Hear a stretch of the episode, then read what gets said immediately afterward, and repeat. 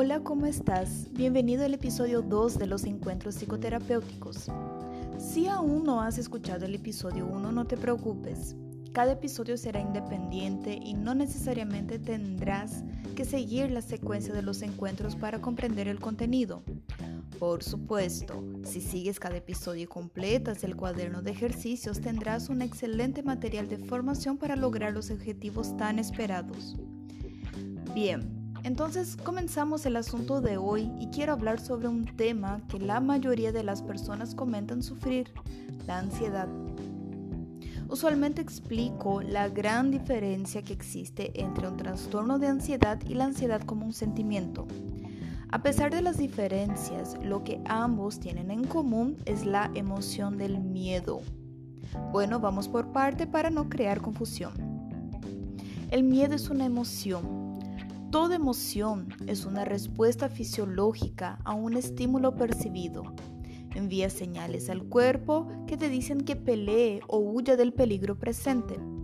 Ahora, imagine que hay un peligro inminente, un ladrón apuntándote con un arma.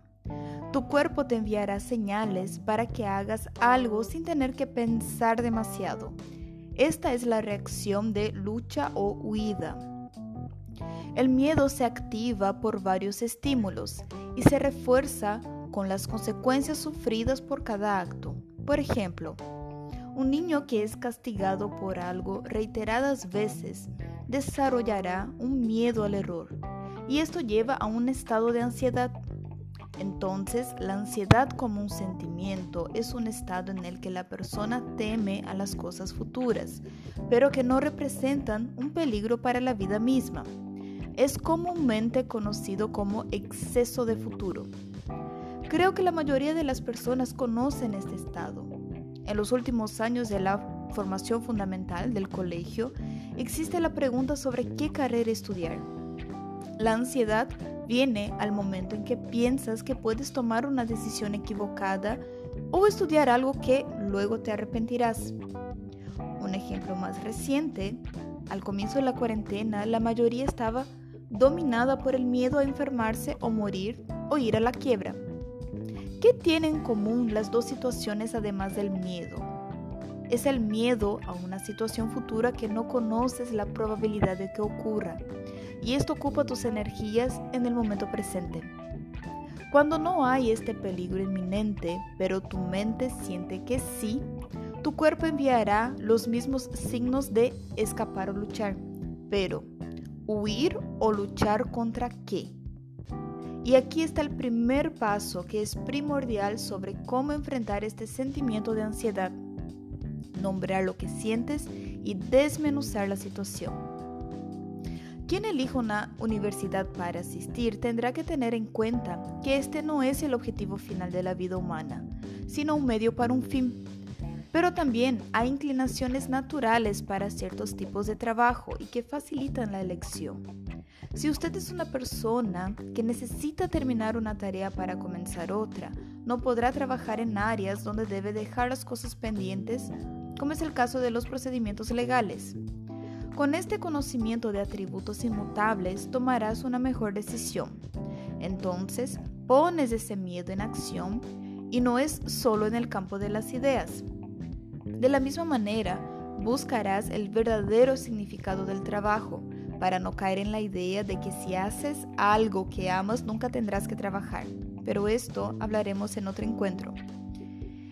Ahora, en la otra situación que he ejemplificado, puedes decirme que existe un peligro real a ser temido, porque el virus es real y la falta de dinero también. Bueno, analicemos más de cerca esta situación. La muerte es una realidad y el nuevo virus no es lo único que lo llevará a enfrentarlo. La muerte está cerca de ti simplemente porque estás vivo por supuesto, no vamos a correr para abrazarla. Es suficiente tener un poco de sentido común para saber esto. Pero esconderse debajo de la cama por miedo a enfermarse ya es una indicación de que estás enfermo de desesperación. Y no, esto no es una metáfora. El desespero es un síntoma de varias enfermedades. Por lo tanto, el miedo a morir no es aceptable en una persona sana.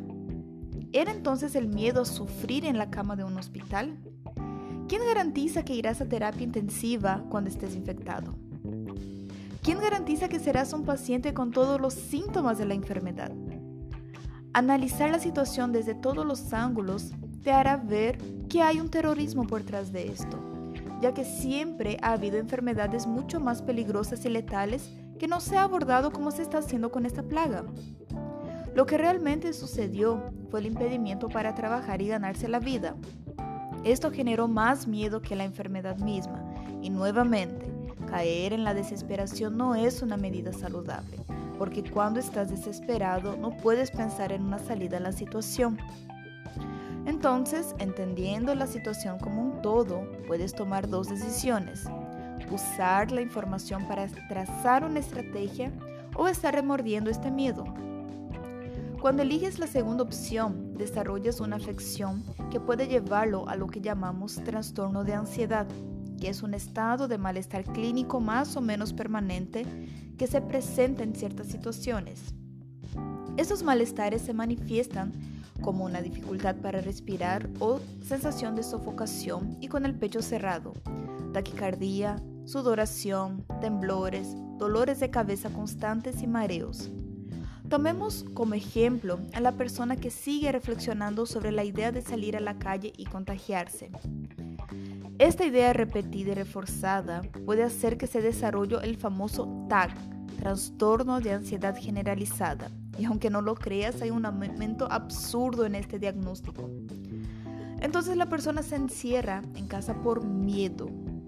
En el momento en que se vea obligada a abandonar la casa, ya sea para sacar la basura, sentirá los síntomas que acabo de describir. Si ya sientes esto, es bueno buscar una consulta personalizada para evaluar los síntomas y comenzar un tratamiento. Si no, mejor para ti. Ahora solo trabaje en cómo ves el futuro. Este mirar hacia el futuro se puede describir mejor con la palabra prospección. Es un término que hoy en día se usa más en el área de gestión empresarial, pero es primordial en la terapia. Esto es lo que siempre digo.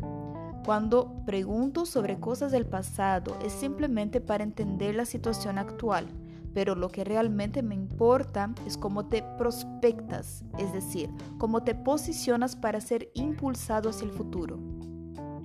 Ahí es donde puedes resignificar tu ansiedad. De hecho, es una palabra que me gusta mucho, resignificar. Es como reiniciar ese eje narrativo y comenzar de la manera correcta.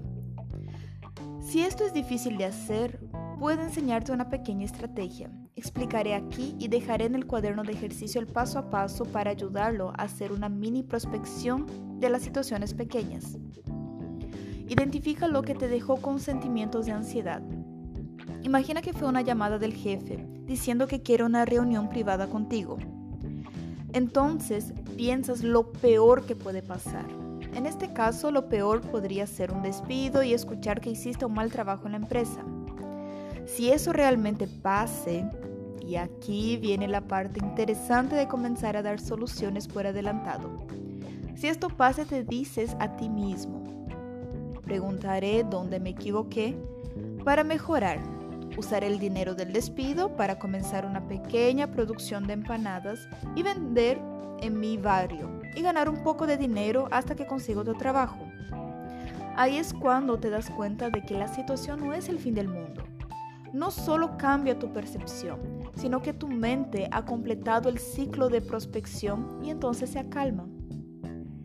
En el momento de hablar con tu jefe, él puede pedirte que trabajes horas extras el sábado y te, te, pagará más por eso.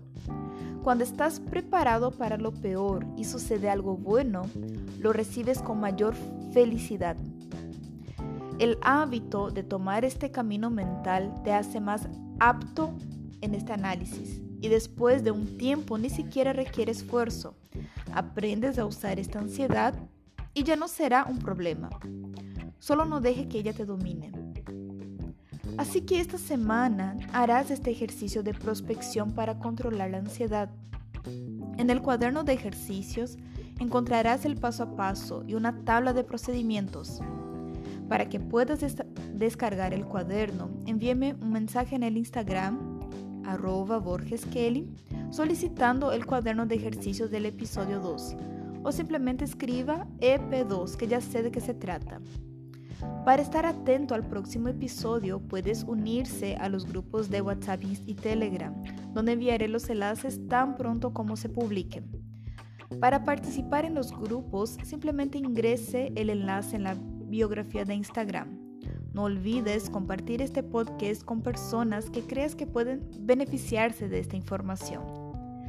Así, espero que tengas una bendecida semana y nos vemos en el próximo encuentro. Hasta luego.